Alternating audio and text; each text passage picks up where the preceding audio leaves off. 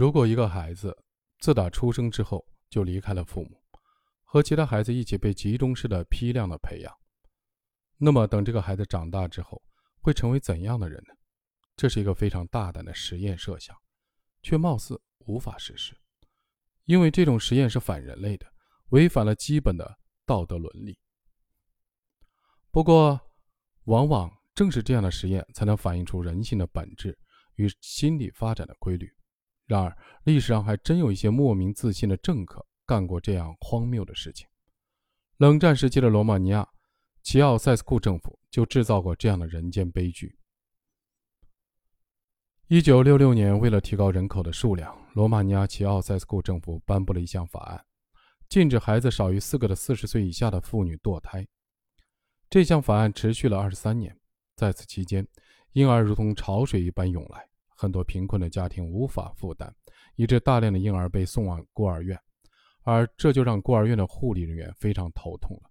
据说，每个护理人员需要照顾十到二十个孩子，有的护理人员甚至要照顾四十个孩子。由于资源条件的限制，特别是孤儿院人手严重不足，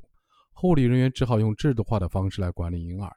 孩子们无论醒没醒，七点钟都必须起床；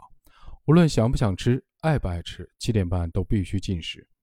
七个护理人员只有三十分钟的时间去喂十到二十个孩子，每个孩子都需要高效的完成进食。无论有没有大小便，八点必须换尿布。如果孩子在八点之后弄脏了尿布，不好意思，只能等上好几个小时才能再次的换尿布。最残酷的是，孩子们每天只有在护理人员给他们喂食和换尿布的时间。才有机会跟人接触，其他时间里，他们只能看着天花板、墙面或是他们小床的栅栏。一九八九年，齐奥塞斯库政权垮台，哈佛大学医学院儿科学和神经科学教授查尔斯·纳尔逊领导的团队，在两千年发起布加勒斯特早期治愈计划，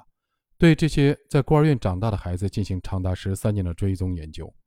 研究人员发现，早年在孤儿院长大的孩子。基本都患有严重的心理的创伤，无论是大脑发育、身体发育，还是适应社会的能力，他们都远远落后于同龄儿童的平均水平。最让研究人员揪心的是，这些孩子无一例外都有一个特点，那就是安静。这种安静是一种死寂，他们安静地坐着，面无表情，就像灵魂被抽空一样，素、淡、寡，仿佛只剩下躯壳。纳尔逊将团队的研究称为无法重复的零父母养育实验。到底发生了什么？这些孩子为什么会如此悲惨？我想，抛弃孩子们的父母固然需要对他们悲惨的命运负责任，但孤儿院毫无人性的管理制度才是罪魁祸首。心理学中的客体关系理论认为，人从来到这个世界的第一刻起，就在寻找客体，也就是妈妈。